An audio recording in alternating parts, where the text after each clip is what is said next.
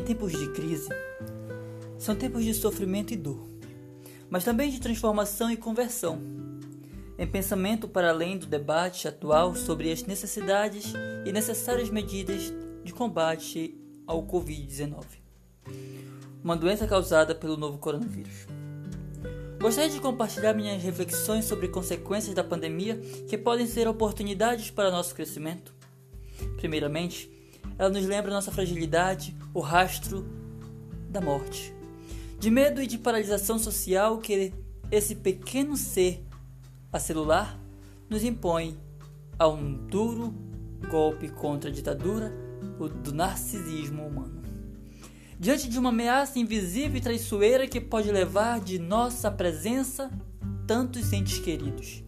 Fica na boca o amargo o sabor da, import da importância e da impotência. Percebam-nos como verdadeiramente somos finitos e pequeninos. Nessa perspectiva, abrem-se caminhos de espiritualidade que devem nos conduzir para fora de nós, para a transcendência e o encontro com Deus. Desse encontro brota a esperança que nos conduz para além da maternidade e materialidade e nos dirige rumo ao infinito. Ao abraçar o divino, o homem tem a oportunidade de alimentar-se de uma vida que não cessa, que pulsa, que encoraja. Mas onde podemos encontrar essa fonte do bem supremo? Quando tudo escurece e esfria ao nosso redor? É justamente na caridade para com aquele que sofre que podemos ter esse encontro, pois na prática do amor desvela-se a verdadeira essência do sagrado. Como não ver os exemplos de Irmã Dulce e de Madre Teresa de Calcutá, o brilho da santidade que emana do cuidado ao necessitado, ao doente, aquele que ninguém quer. São muitos. Os que hoje fazem isso nos hospitais assolados pelo Covid no mundo todo.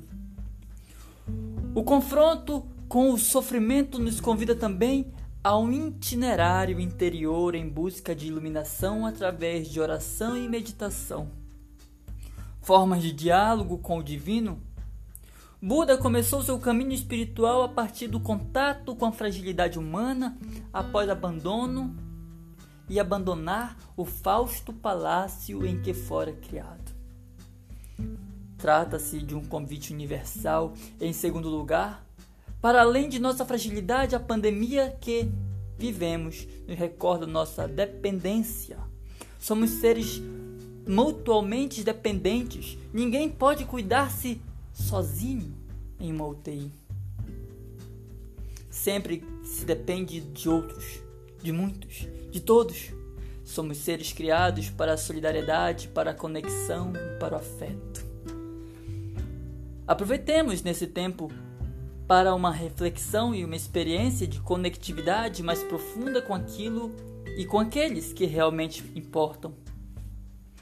Alguns dizem que o mundo não será o mesmo depois da Covid-19.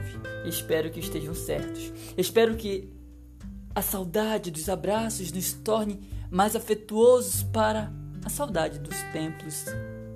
E fortaleça a nossa fé, que a saudade nos nossos avós nos façam amá-los e visitá-los, mas que a visão de nossa pequenez nos permita olhar mais perto e mais para o alto. Uma mensagem de Dr. Felipe Moraes, clínico, oncologista, teólogo e atuante no Hospital São Camilo de Pompeia, na capital paulista.